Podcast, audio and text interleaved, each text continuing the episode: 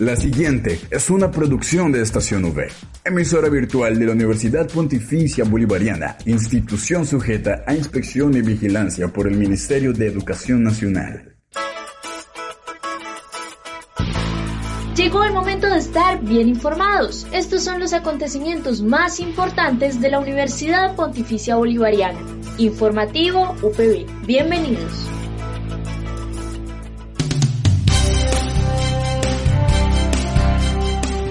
Saludo cordial para toda la comunidad de la Universidad Pontificia Bolivariana y a quienes nos escuchan a través de la señal de Radio Católica Metropolitana 1450 AM. Hoy, lunes 23 de agosto, como siempre, damos inicio con toda la actitud compartiendo este espacio que es dedicado a toda la información sobre los hechos más relevantes de nuestra seccional Bucaramanga. Recuerden quien les habla, Dayana Benavides, acompañada por Julián Cala en el Control Master. Y así damos inicio al informativo UPB.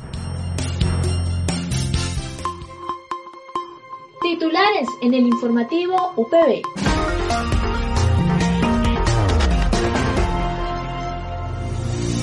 Todos los estudiantes regresan al campus. Laboratorio entre universidades, docentes en cultura digital. Y para finalizar el informativo, los dejamos con la reflexión del día a cargo del padre Juan Pablo Galvis. Esta es la noticia del día en la UPB.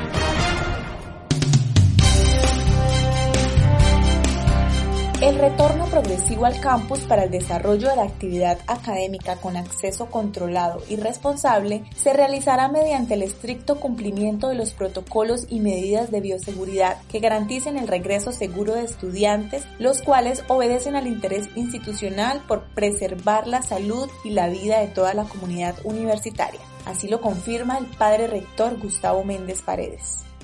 Qué alegría poder llegar a este gran momento un momento en el que abrimos las puertas de nuestra Universidad Pontificia Bolivariana Seccional Bucaramanga para convocar de manera libre y voluntaria a todos los estudiantes de todas las facultades, de todos los semestres de nuestra UPB Seccional Bucaramanga para que vuelvan en esta nueva normalidad a ejercer su dinámica formativa.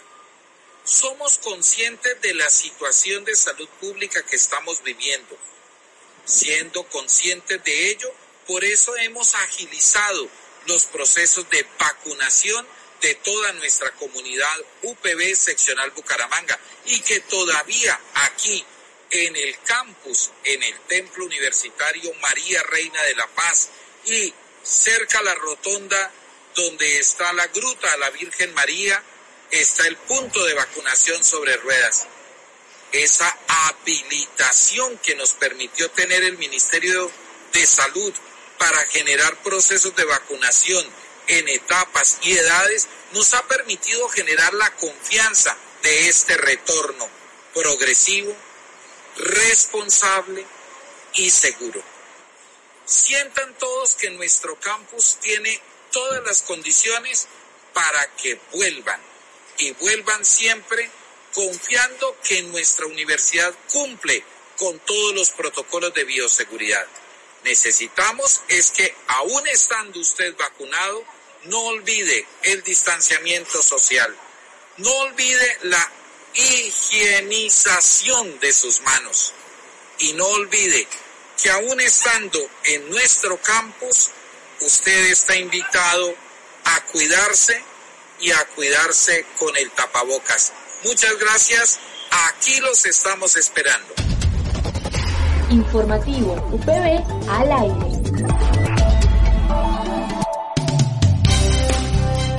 Las actividades académicas del segundo semestre iniciaron con diferentes modelos de presencialidad virtual, con bimodalidad y con presencialidad remota, de acuerdo a la prioridad y necesidad en cada programa. La doctora Ana Fernanda Uribe Rodríguez, vicerrectora académica de la Universidad Pontificia Bolivariana Seccional Bucaramanga, recalca los lineamientos a tener en cuenta con el regreso al campus. Los lineamientos que vamos a implementar van a ser los mismos, es decir, vamos a garantizar el aforo en los salones, vamos a garantizar la asistencia voluntaria de los estudiantes con la conexión remota y de igual manera solicitamos colaborar en todos los protocolos de seguridad que se necesitan y que se exigen y que hemos venido cumpliendo durante todo este tiempo que hemos tenido el retorno seguro, progresivo y sobre todo garantizando todas las condiciones para prestar el servicio educativo. Es muy importante mantener la comunicación con su profesor, con su director de facultad, para dar las orientaciones y comunicaciones respectivas de qué personas pueden acceder una semana u otra dependiendo del aforo que se tenga en cada uno de los cursos. Los estudiantes pueden asistir en las horas de la mañana o en las horas de la tarde o todo el día dependiendo de cómo organice su jornada académica. Cualquier información, todos los directores de facultad, los consejeros, estamos disponibles para poderlos orientar y de igual manera se seguirán prestando los servicios de forma presencial ya en cada una de las facultades porque están los directores y las auxiliares administrativas y el personal administrativo también hay algunos en el campo, pero el otro lo siguen atendiendo de manera remota.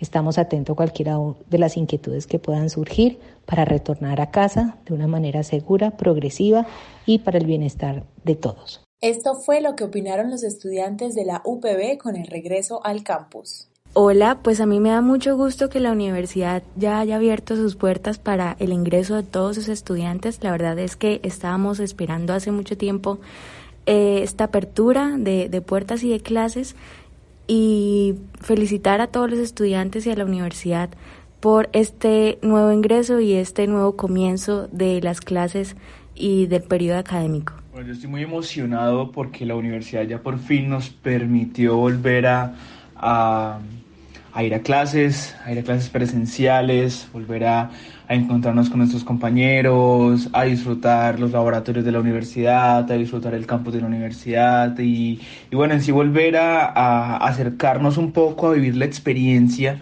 de lo que es la, universidad de verdad.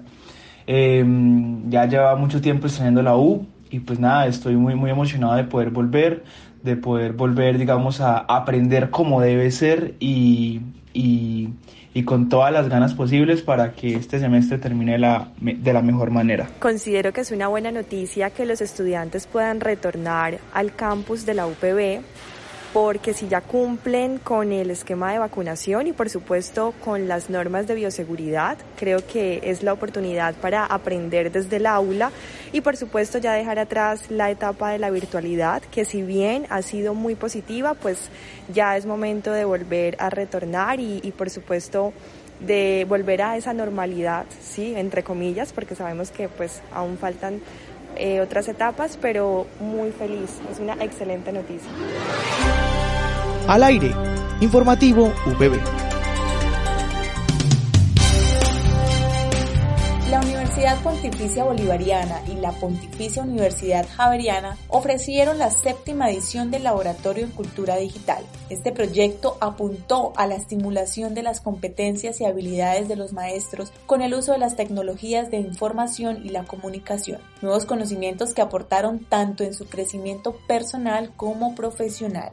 El laboratorio logró no solo afianzar a los docentes con herramientas tecnológicas, sino que también buscó el intercambio de saberes entre ambas universidades, permitiendo de esta forma analizar las dinámicas de relacionamiento sociocultural que las TIC generan dando paso a reconocer posibilidades de mejora en la práctica pedagógica a través de la cultura digital, el cual culminaron con éxito los docentes de la Facultad de Comunicación Social y Periodismo, Héctor Gómez, Jacqueline Esteves, Fidel Sánchez y Eliana Celis.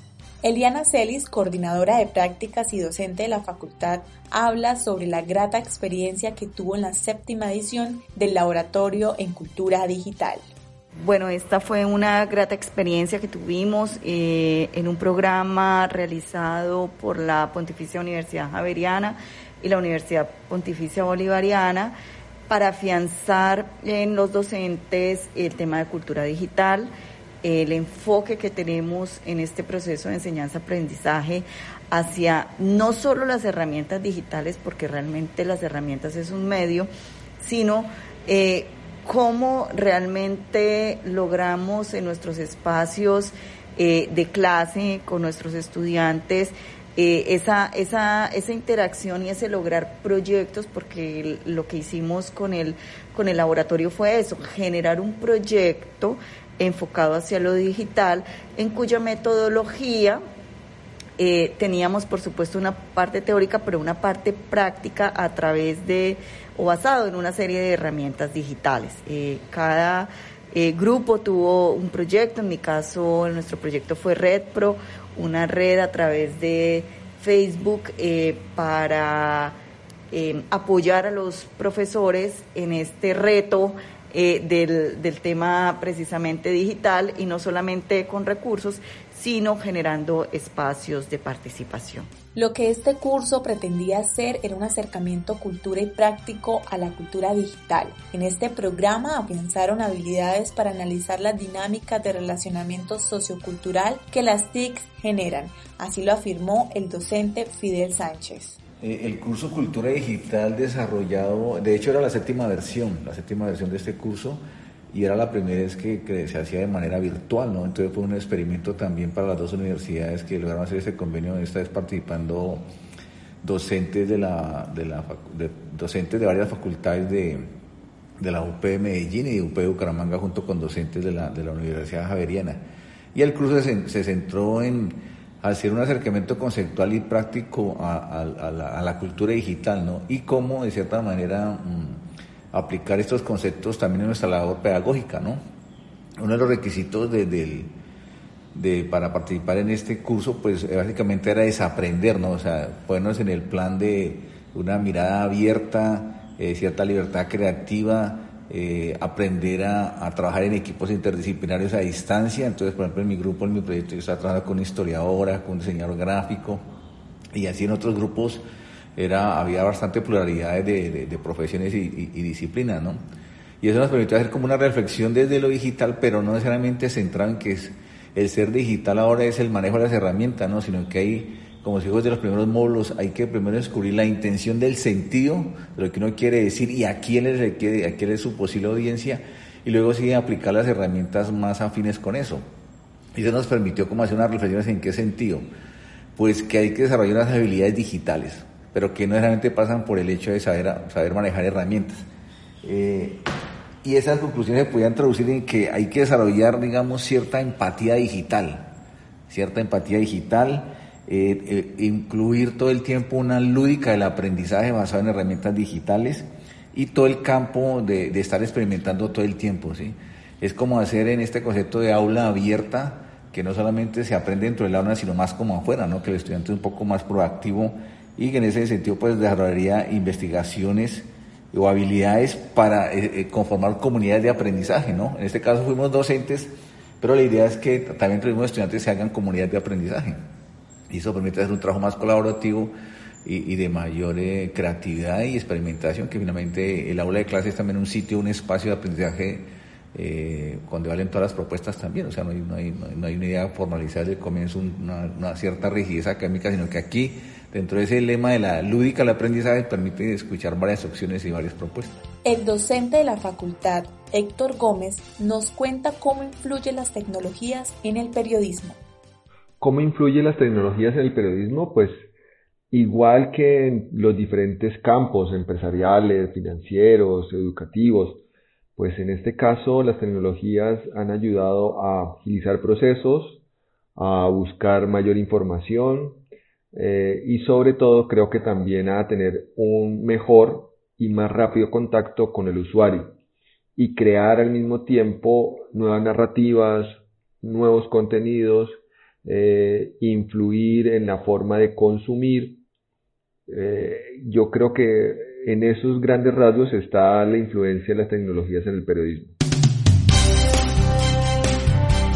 para finalizar el informativo, los dejamos con la reflexión del día a cargo del Padre Juan Pablo Galvis.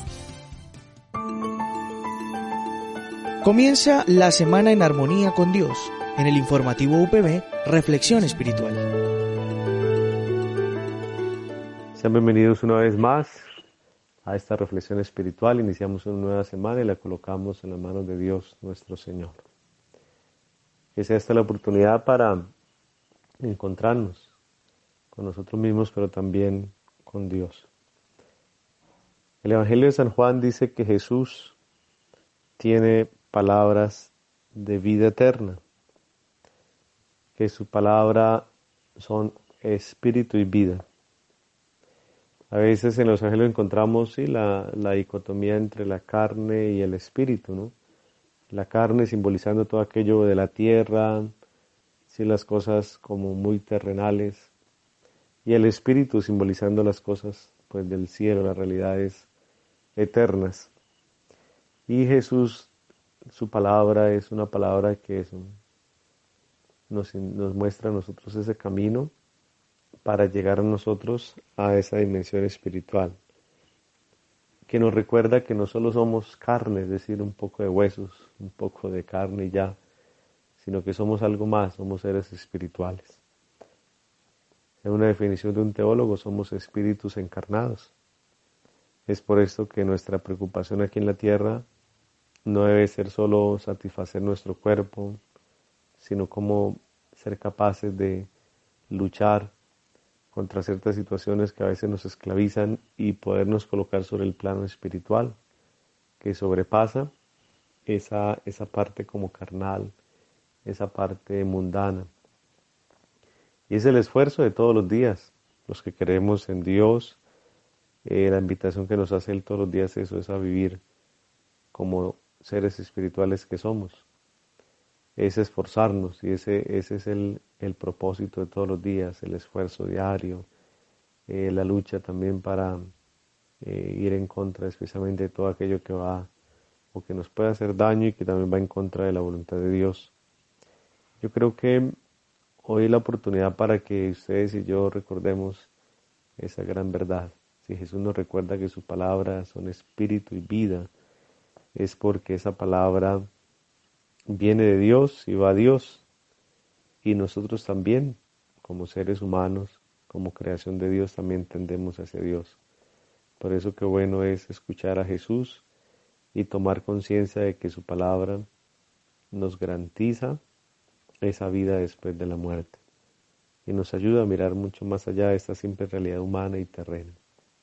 Que sea hoy la oportunidad para que le entreguemos a Dios nuestra vida, nuestro corazón, y que siempre que escuchemos su palabra recordemos que esa palabra es espíritu y vida. Mil bendiciones para todos y una feliz y bendecida semana. Recuerde que puede encontrar todas las emisiones del informativo UPB en nuestro canal oficial en iVoox, estacionv.ivox.com.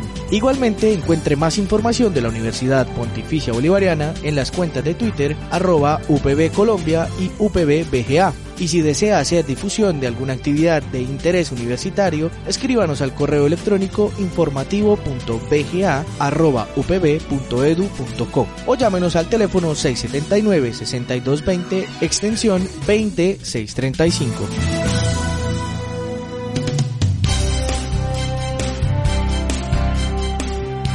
Agradezco nuevamente a todos nuestros oyentes, a la comunidad universitaria y por supuesto a quienes nos escuchan a través de la señal de Radio Católica Metropolitana. Para mí es un placer acompañarles una vez más en la emisión del informativo UPB. No olviden que pueden escucharnos de lunes a viernes a las 8 de la mañana con retransmisión a las 11 y 45 de la mañana. Y también pueden encontrarnos por la plataforma de iBooks como Estación V si se pierden de algún detalle de este informativo allí podrán volver a escucharlo. Y por supuesto, extendiendo mi invitación a que nos sigan en las redes sociales como en Facebook, Instagram y Twitter como Estación V para que siempre estén ahí conectados con todo el contenido que hemos realizado para ustedes. Recuerden quien les habla Diana Benavides acompañada por Julián Cala en el Control Master.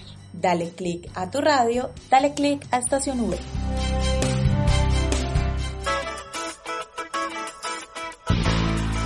Estas fueron las noticias más importantes en el informativo UPB. Escúchanos de lunes a viernes a las 8 de la mañana con retransmisión a las 11.45 de la mañana. Solo en Estación UE Informativo UPB. Dale click a tu radio.